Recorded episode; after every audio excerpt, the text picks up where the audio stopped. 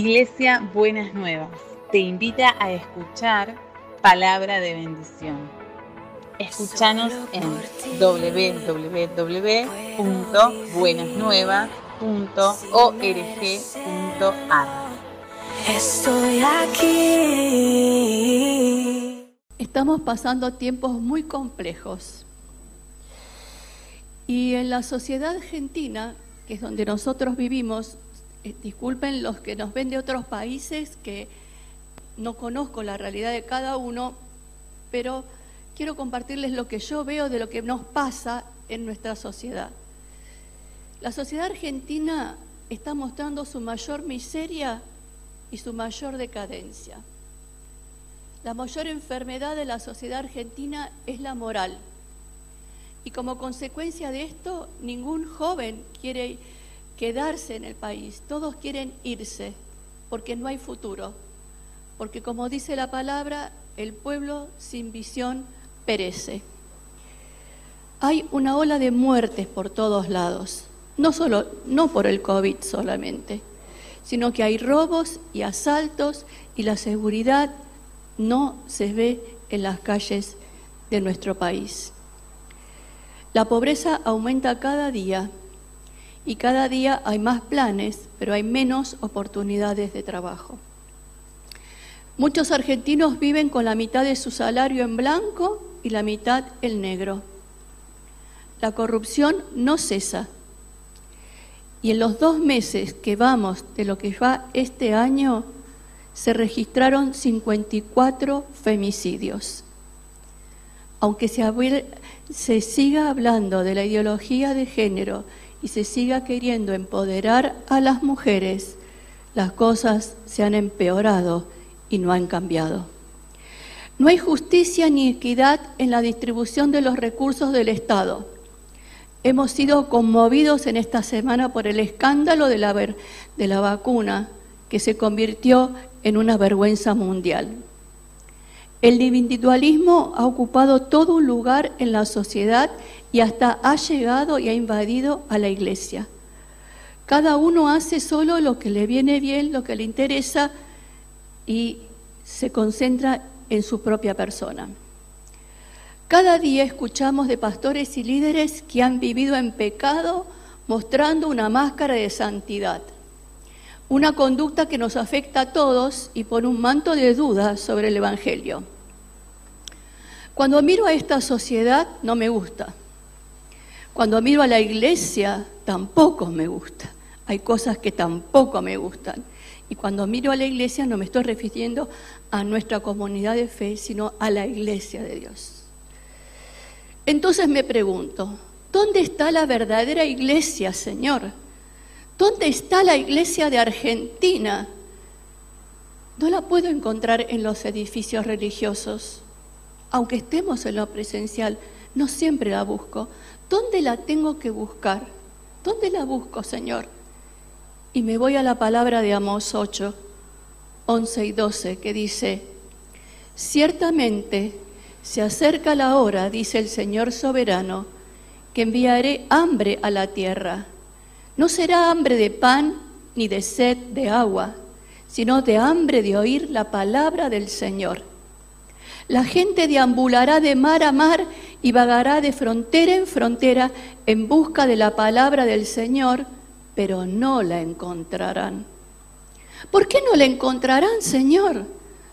Porque la iglesia del Señor está dormida.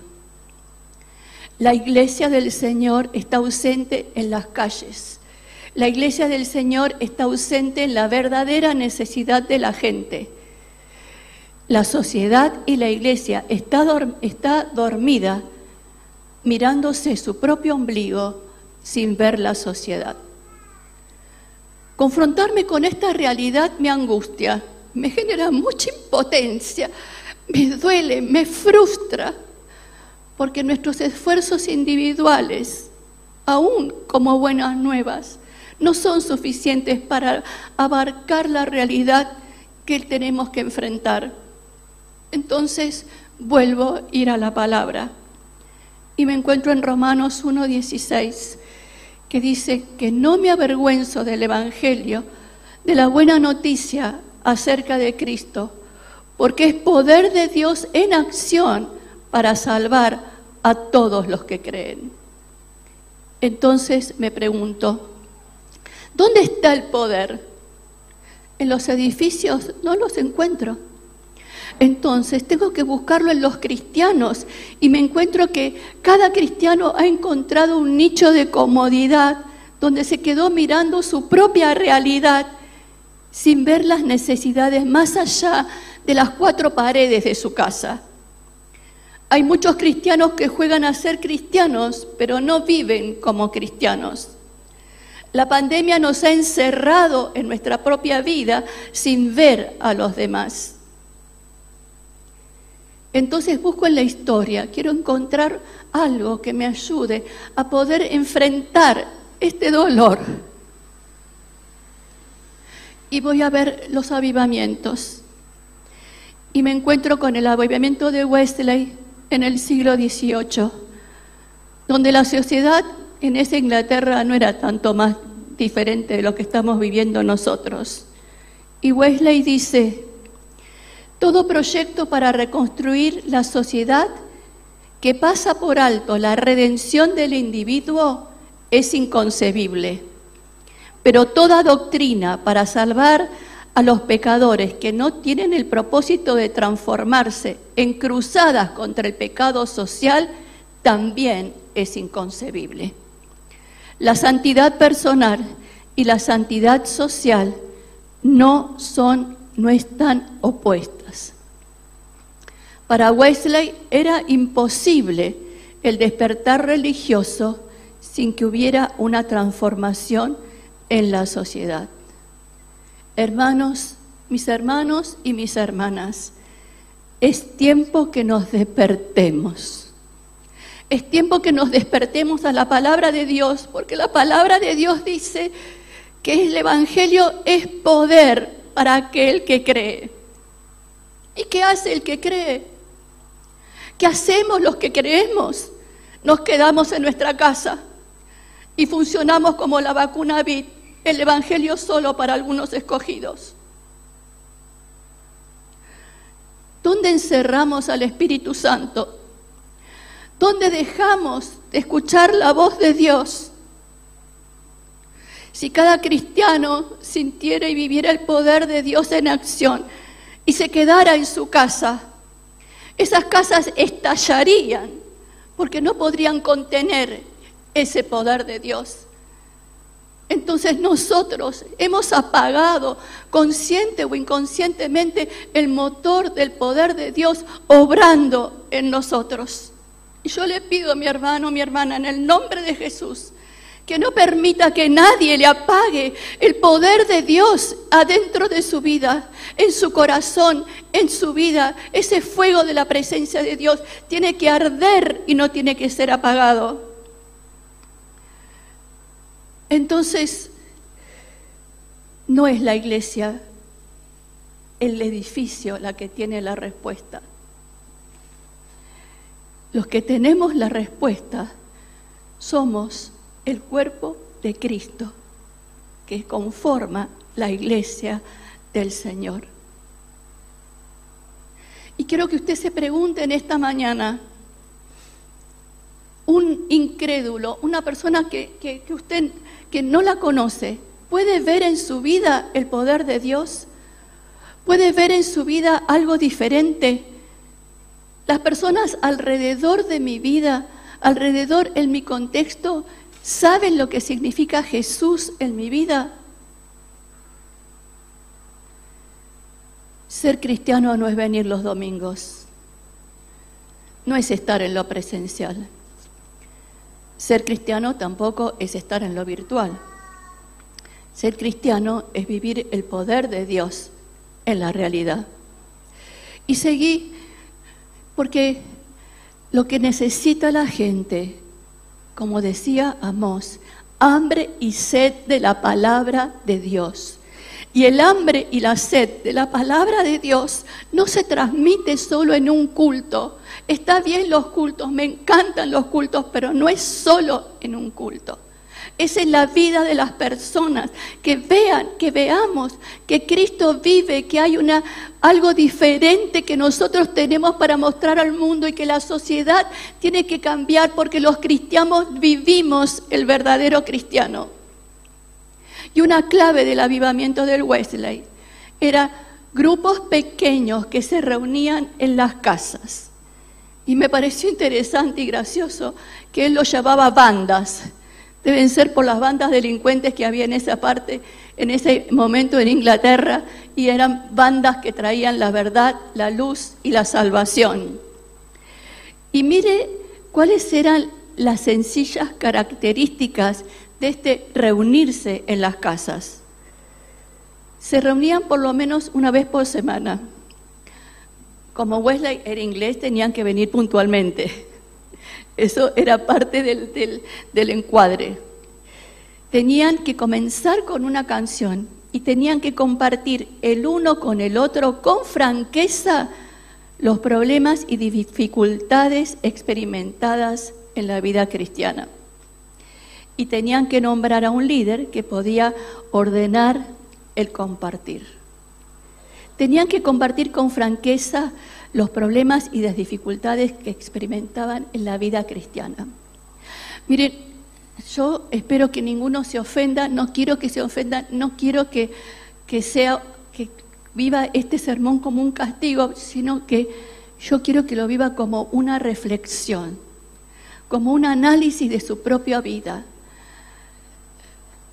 Compartimos con franqueza con algún otro las dificultades que experimentamos en la vida cristiana o careteamos. Tenemos un otro a quien poder decirle, estoy débil, no me siento bien, me cuesta orar. Eso se llama discipulado.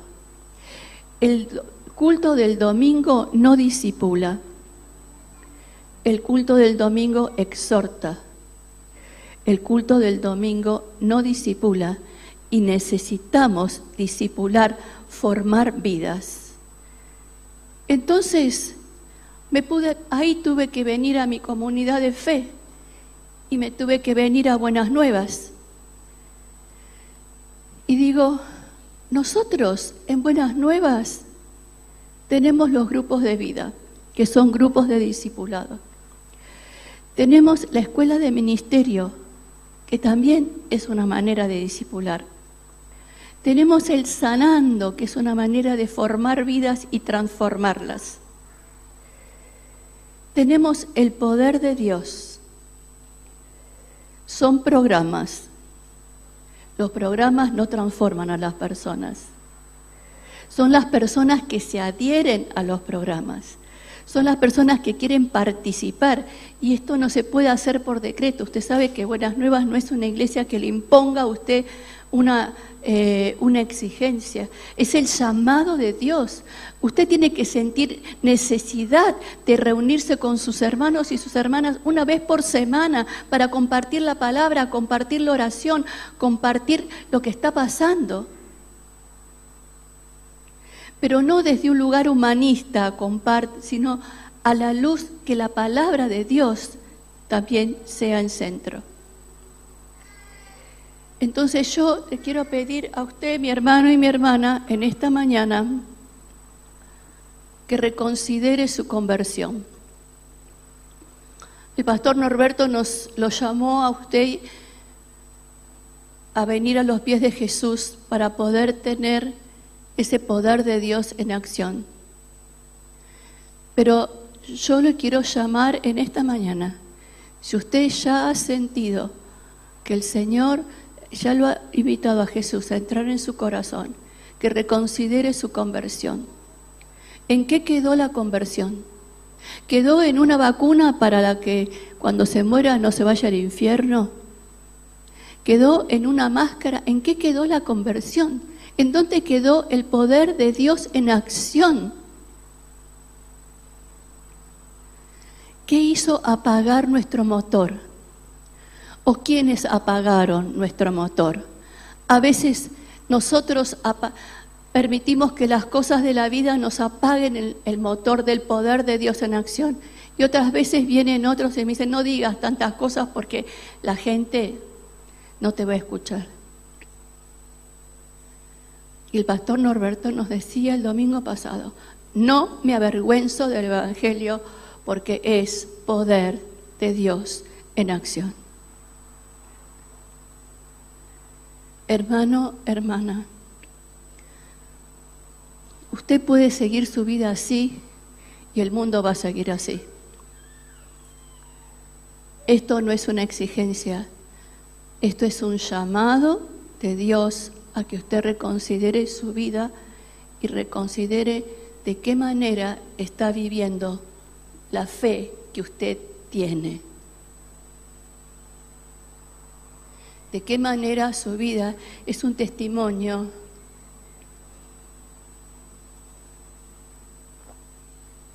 Y es como dice, sería, me encantaría en estas cosas que me frustran, ¿no? Porque me encantaría que nos pasara, como dice el libro de Zacarías, que dice, se le tomarán de un, del pantalón a un judío para decir, queremos ir con vos, con vos, porque con vos está Dios. Hermanos, que sea una realidad en nuestras vidas. Oremos para que sea una realidad que los demás nos digan. Queremos estar donde estás vos porque sé que Dios está con vos si despertamos nuestro motor y creemos que Dios, el poder de Dios no se ha cortado, si salimos de nuestra comodidad y empezamos a mirar alrededor, este diablo inmundo no me va a callar. ¿eh?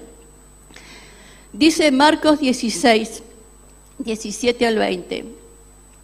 Estas señales milagrosas acompañarán a los que creen. Expulsarán demonios en mi nombre. Hablarán nuevos idiomas. Podrán tomar serpientes en las manos sin que nada les pase. Y si beben algo venenoso, no les hará daño. Pondrán sus manos sobre los enfermos y ellos sanarán. Cuando el Señor Jesús terminó de hablar con ellos, fue levantado al cielo y se sentó en un lugar de honor a la derecha de Dios. Y los discípulos fueron por todas partes y predicaron. Y el Señor actuaba por medio de ellos, confirmando con muchas señales milagrosas lo que decía. Ese es el poder de Dios en acción. Y ese es el poder del Evangelio al que creen. Por eso le invito en esta mañana a reconsiderar su conversión. ¿Qué cree usted? ¿Quién es Jesús en su vida? ¿Por qué se calla al hablar de... ¿Por qué no puede confesar a Jesús y si le, un remedio le, viene bien, le, le recomienda al médico? Y recomendamos tantas otras cosas menos a Jesús. Poder de Dios en acción.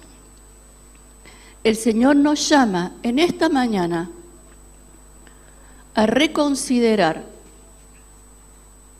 el lugar que le estamos dando a Jesús, el lugar que le damos al poder de Dios,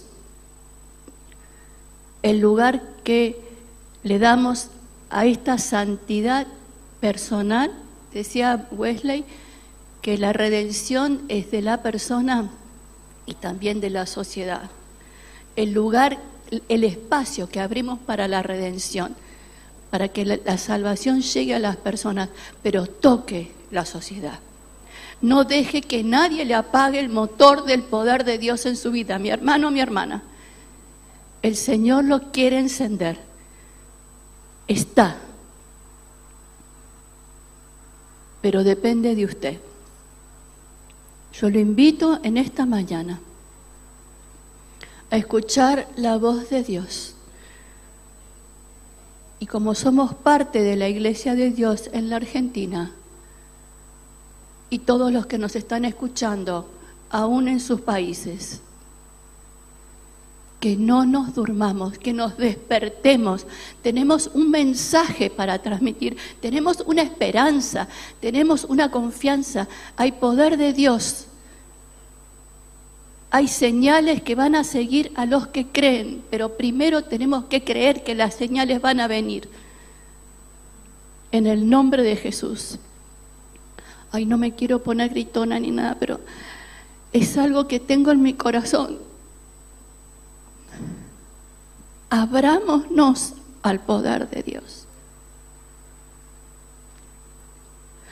No apaguemos el motor.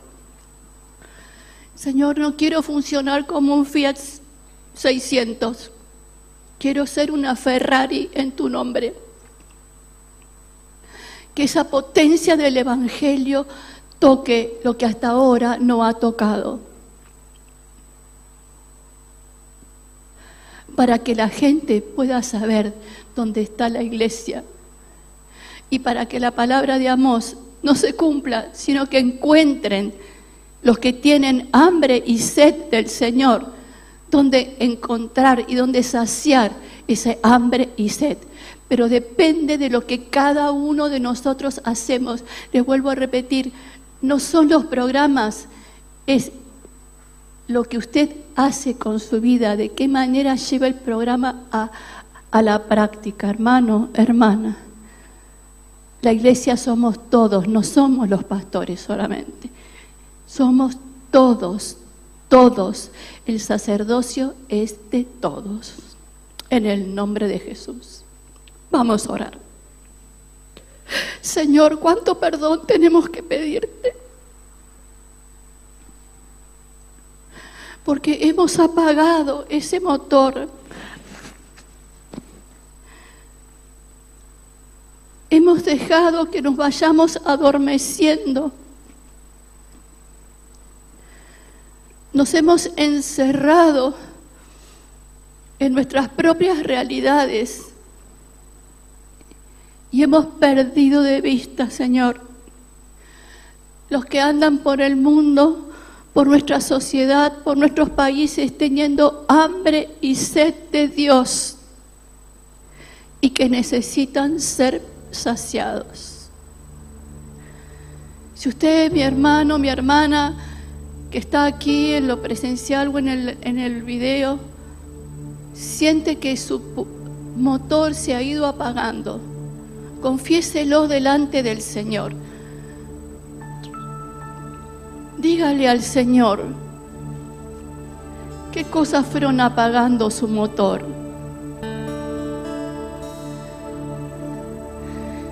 Si ha habido alguna actitud de la iglesia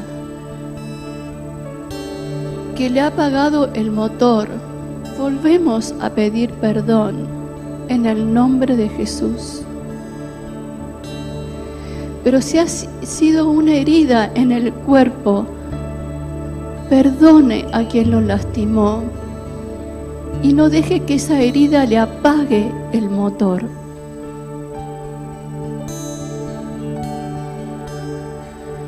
Señor, sana nuestros corazones, sana nuestra capacidad de creer, que podamos creer lo imposible, porque vos sos un Dios de lo imposible que en este creer despiertes expectativas de ver la manifestación de tu poder, el poder de Dios en acción. En el nombre de Jesús, Señor. En el nombre de Jesús, aviva el fuego, Señor. Que el Espíritu Santo llene, llene, llene nuestras vidas, Señor, hasta que sobre y abunde. En el nombre de Jesús, en el nombre de Jesús. Señor, que seamos piedras vivas. Señor, que los demás necesiten tener lo que nosotros tenemos para compartir, Señor, y transformar la sociedad que necesita tanto, tanto, tanto. Que podamos no solamente ser cristianos para nosotros mismos, sino que seamos para otros, que seamos discipuladores, que amemos buscar la palabra del Señor y estar con otros para compartir la palabra, Señor. En el nombre de Jesús. En el nombre de Jesús. Amén y amén.